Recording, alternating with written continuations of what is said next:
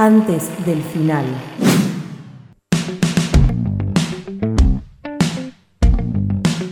Seguimos.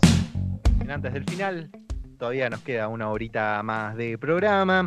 Y ustedes saben que en la, desde que empezó todo el tema de, la pandemia, el coronavirus en, nuestro país, eh, estuvimos tratando de hacer algunas entrevistas diferentes, de algunas entrevistas para charlar distintas, distintas versiones, distintas aristas del tema, hablamos con Nelson Martínez, uno de, los primeros casos que hubo en el país, entrevistamos al economista Martín Calos para hablar un poco de cómo impacta esto en la economía, a la gente cultiva y así fuimos haciendo distintas notas. Y otra nota que teníamos ganas de hacer, que acá nos la propuso Sari y nos pareció que estaba bueno, es con eh, una persona que es fue, que es en realidad personal de salud y que también estuvo con, fue, se contagió de, coronavirus, estuvo internada al respecto. Estamos, estamos en nuestra mesa virtual recibiendo a Josefina Locatelli, eh, personal de, salud del Hospital Norquiano. Hola José, gracias por estar. Hola, ¿cómo están? Gracias a ustedes. Muy bien, muy, muy, muy contentos de tenerte acá, de poder charlar con vos. Antes de eh, para ir arrancando y antes de meternos un poco en lo que fue estar internada y todo eso, eh, también, como decía, quería aprovechar un poco que, sos personal de salud y que estuviste eh, en el hospital y estuviste laburando toda la primera parte de, lo que es esta cuarentena y, de marzo y quería saber un poco cómo fue lo que, cómo se vivía en los hospitales, qué hablabas con tus compañeros, qué, cómo, cómo sentían el tema desde su lugar. Eh, bueno, la verdad es que fue una, revolución. Eh, en mi hospital, bueno, obviamente como, se vio en varios lugares, eh, hubo toda una movida de, construcción de partes nuevas, de, algunas salas que se dejaron exclusivas para el manejo de pacientes con COVID. Y después, obviamente, todo lo que es el protocolo de cuidado del personal, desde el equipo de protección personal a usar, a qué pacientes entrar a ver, a cuáles no. Se separó la guardia de atención de pacientes un, sector exclusivo para pacientes COVID y otros no. Digo, fue, fue mucho cambio y también fue bastante eh, gradual y progresivo porque es todo nuevo y todo es un aprendizaje y los protocolos van variando semana a semana. Así que la verdad es que es, es un, cambio grande que, bueno, todavía estamos como aprendiendo, me parece un poco. Claro, claro, entiendo. ¿Y, y vos cómo, cuándo empezaste a sentir síntomas? ¿Qué sentiste? ¿Cómo fueron esos primeros días? Mira, yo empecé el 28 de abril. Eh, yo no estaba yendo a trabajar todos los días porque otro de los cambios que tuvimos fue hacer guardias para, tener como equipos eh, y no cruzarnos en caso de que pasara como pasó, que alguien se contagie y no tener que aislar a todo el equipo de salud. Entonces, yo soy nutricionista, dentro de mi servicio nos, dividimos, yo iba tres veces por semana al hospital. Eh, empecé con síntomas el 28 de abril, que solamente tuve congestión nasal supuse que tal vez tenía que ver con el cambio de clima, digo, es un síntoma bastante inespecífico. Al otro día fui a trabajar eh, y a la tarde empecé con un poco de tos. Ahí consulté con los médicos de, mi hospital y me recomendaron que me hisope eh, a las 72 horas de iniciados los síntomas, que era el viernes de esa semana. Así que bueno, volví a mi casa, eh, esperé esas 72 horas y después empecé con pérdida del olfato. Ese fue como el síntoma más característico, me parece. Eh, pero fue muy, muy inespecífico. Fue congestión nasal, la pérdida del olfato y un poco de tos. Y ahí fui a consultar y, bueno, me, dejaron internada y me hisoparon. ¿En qué, esto es de curioso nada más porque yo tengo un, olfato terrible, ¿en qué cosas sentiste que no, no estaba, que habías estado perdiendo la sensación de olfato? Mira, hasta el miércoles de esa semana yo olía perfecto, de hecho me hicieron el test del olfato en mi hospital y no, no había cambiado nada.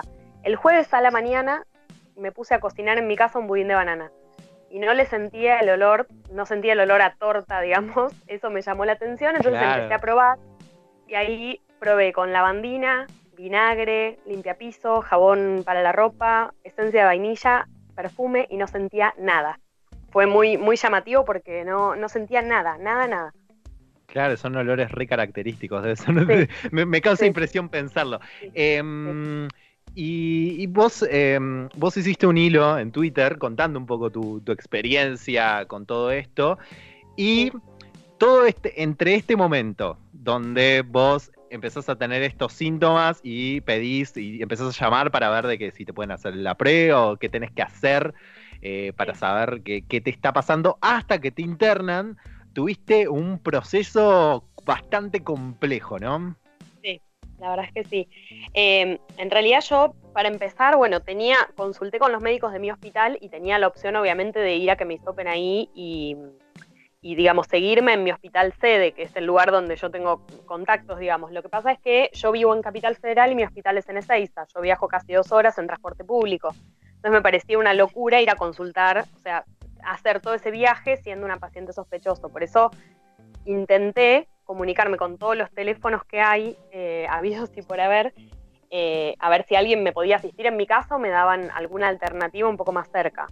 Eh, yo empecé a llamar el miércoles a la, miércoles 29 de abril a la tarde. Llamé al 107, que es el número de SAME, que me dijeron que a menos que tuviera riesgo inminente de vida no me, no me iban a asistir en mi casa. Me mandaron a llamar a mi obra social, que es IOMA. Llamé a IOMA al 148. Me dijeron que no me podían asistir porque yo tenía domicilio en Capital, que llame al número de Capital, que es el 147. Desde ahí me mandaron a hablar con un robot por WhatsApp que me dijo que llame a IOMA. Eh, llamé al 120, que es un número de atención del Ministerio de Salud de, Nación, y ahí me dijeron que me quede en mi casa o que llame a los mismos números de los que no me daban respuesta. Completé mis datos en la aplicación Cuidar, que es la aplicación del Ministerio de Salud de Nación, donde también me dijeron que era un paciente sospechoso, me pidieron mis datos y que se iban a comunicar y no pasó nada. Así que el viernes de esa semana yo fui a consultar al hospital. Recién después de que hice el hilo en Twitter, que fue eh, creo que el lunes, ya con dos, tres días de diagnóstico de COVID. Terminé de hacer el hilo y a los 15 minutos, media hora me llamaron desde la aplicación Cuidar, eh, o, a través de mis datos, los datos registrados en la aplicación, que no creo que haya sido casualidad, o tal vez sí, pero bueno, yo ya tenía dos, tres días de diagnóstico, ya estaba internada, así que fue, fue bastante tarde. Sí, sí, no, no suena algo casual. Te hace una pregunta Pablo Aguirre. Hola José, ¿cómo estás? Hola. Em, mi pregunta va con respecto a, este, a estos momentos que nos estás contando. Eh, ¿Cómo estabas vos? O sea, eh, ante la incertidumbre esta de no saber si estabas enferma, eh, que no, no, tenías respuesta, ¿cómo, ¿cómo, vos lo manejaste, esa, esa incertidumbre?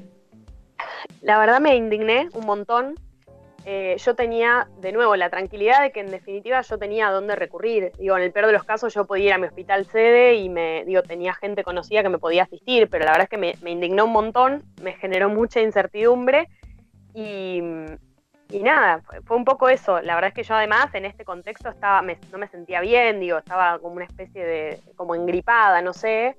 Eh, y a la vez también tenía digo, todas mis compañeras y la gente con la que yo había compartido en el hospital también estaba expectante de, mi diagnóstico para ver cómo seguían ellos también, había posibilidades de haber contagiado a alguien, entonces la verdad es que fueron dos, tres días de estar bastante nerviosa con eso.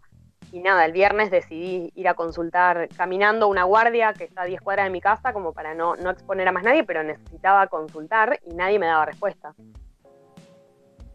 ¿Qué, mm, pensando un poco en todo este proceso complicado que tuviste que, pasar de, de, llamar a tantos lugares diferentes y, que no te atiendan, es, medio complejo porque la verdad que recién te dieron una respuesta cuando, cuando hiciste el hilo, lo cual es, es, bastante feo, pero no sé si se te ocurre, habiendo pasado todo ese proceso, algo que digas, todo esto no hay que hacerlo, para, tenés que hacer esto solo o tenés que probar por acá si, si alguien se encuentra en tu situación, digo? Mira, la verdad es que yo, eh, a mí lo que me preocupa de todo esto es justamente qué hace la gente que tal vez no tiene toda la información o el recurso de, ir a consultar a otro lado. Eso es por ahí lo que más me, alarmó. Te digo, yo tal vez si no hubiera sido personal de salud o no hubiera, no hubiera estado muy consciente de lo que implicaba que yo pudiera estar contagiada, Tal vez llamo a dos números, no me contestan, desisto y sigo haciendo vida normal y termino contagiando un montón de gente. Eh, entonces, nada, yo creo que, la, opción, en todo caso, es ir a consultar a algún centro de salud cercano, que, es una locura porque tampoco es la recomendación colapsar las guardias, pero no se me ocurre otra opción, más que sí, quedarse aislado o en todo caso eh, ir a consultar a algún lugar cercano, pero que, que, no implique transporte público. Digo, es bastante complejo de manejar, no sé. No, no, yo hice lo que, lo que pude, pero porque tenía tal vez las herramientas. No sé qué hace otra persona en esa situación. Claro, entiendo. Estamos hablando con, Josefina Locatelli, ella es personal de salud y estuvo internada por coronavirus. Te hace una pregunta Sari. Eh, yo le voy a decir Lala, porque voy a blanquear esta situación, de que Josefina Locatelli es mi amiga personal de hace más o menos 11 años. Eh, yo le voy a decir lo mismo que le dije a ella, que es, yo no puedo creer lo buena ciudadana que sos, Lala. Eh, verdaderamente estoy admirada de lo buena ciudadana que sos. Y mi pregunta, que nosotros ya lo hablamos, pero me gustaría también eh, que lo traigas acá a la mesa, es eh, ¿cómo, manejaste el tema del aislamiento y de ir a hacerte un hisopado y quedarte internada eh, con tus afectos, con tu familia? ¿Cómo fue todo, todo, ese, todo ese tiempo? fue, fue bastante feo.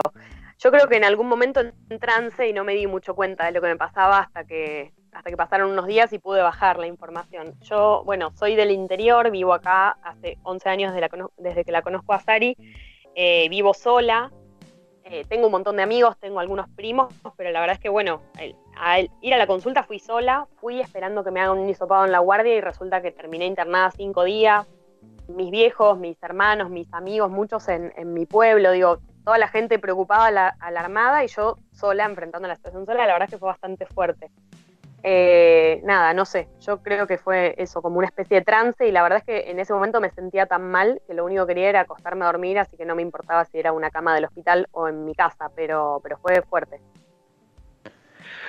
¿Cómo, ¿Cómo viviste la internación? Es parte de la pregunta y la otra es también si esto que vos decís, de que estamos hablando de de tus conocimientos por ser personal de salud y todo eso te llevaron a, a, tener una cierta idea capaz de qué es lo que estaba pasando, qué es lo que estaban haciendo, qué es lo que tenían que hacer. ¿Cómo, cómo viviste esos días de internación?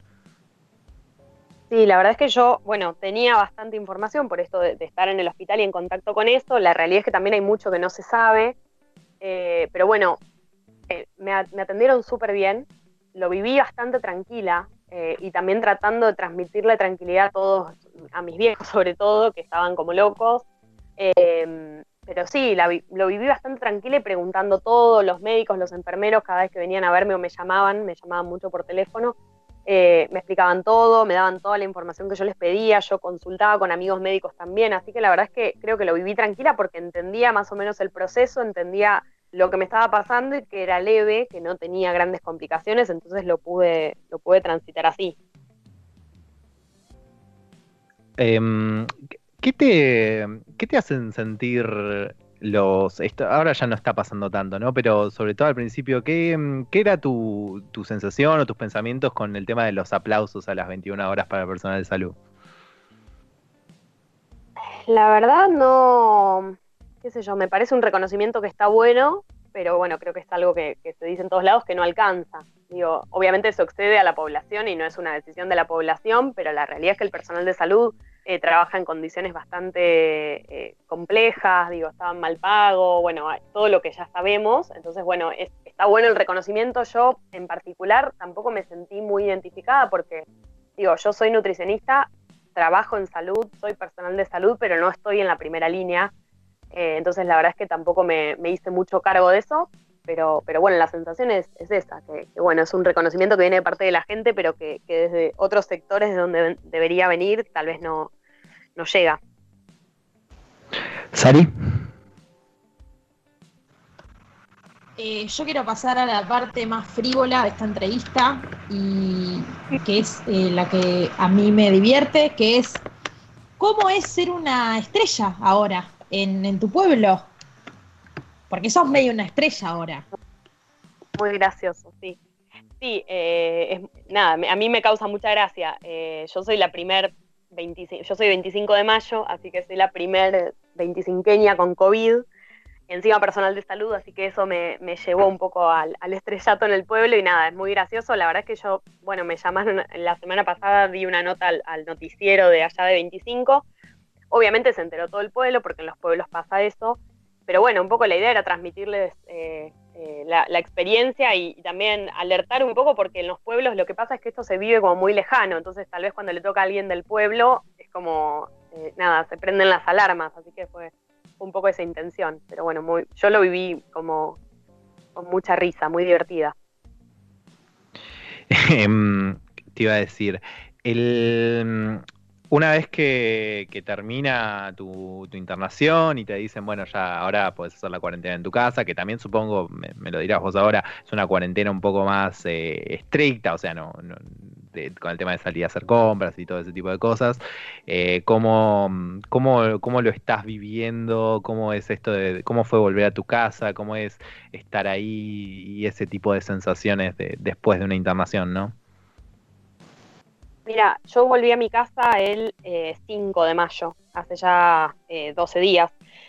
Y la verdad es que lo, primero que me pasó, obviamente tenía ganas de estar en mi casa, em, pero bueno, quería esperar, digamos, a que los médicos obviamente me dijeran que podía venir tranquila y que iba a estar bien. Eh, en mi casa obviamente es mucho más cómodo, tengo mis cosas, mi espacio. Sí, la cuarentena es estricta, absolutamente estricta. Yo no salgo ni al pasillo del edificio, así que bueno, tengo por suerte amigos y, familia acá que, me, hacen las compras y me facilitan un poco toda esa parte de la logística. Pero bueno, yo estoy acá adentro, no he salido ni al pasillo desde ese día. Y por ahí la preocupación inicial era qué iba a pasar con mis vecinos. Digo, yo vine a mi casa eh, en ambulancia, vestida con un equipo de protección personal, imposible pasar desapercibida. Y tal vez frente a lo que he visto que pasa en otros edificios, el miedo este a, nada, a tener problemas con los vecinos. La verdad es que no me pasó, por suerte los encargados de mi edificio, todos se pusieron a disposición de lo que yo necesite, así que en ese sentido súper agradecida. Pero bueno, estoy acá y la verdad es que estoy bastante tranquila, se me viene pasando rápido y ya esta semana me, toca el, el próximo hisopado, así que bueno, va quedando menos.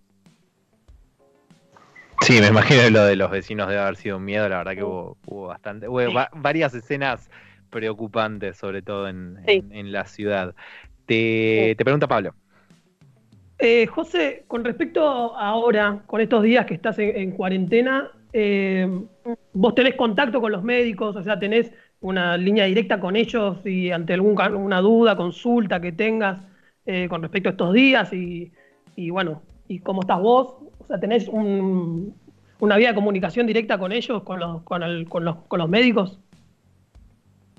Sí, eh, yo, bueno, estuve internada y me atendieron en el hospital de clínicas y desde el día que me fui me mandaron un mail eh, donde hay un formulario online que yo completo diariamente con los síntomas que tengo. Entonces ahí están todo el listado de síntomas y una escala, digamos, de, cómo uno lo, lo, siente, de leve, moderado, grave. Eh, y eso es algo que yo informo de forma diaria. Además de eso, desde, desde una central de, telemonitoreo, digamos, que tienen desde el hospital, también se comunican conmigo por, por vía telefónica por WhatsApp algunas veces.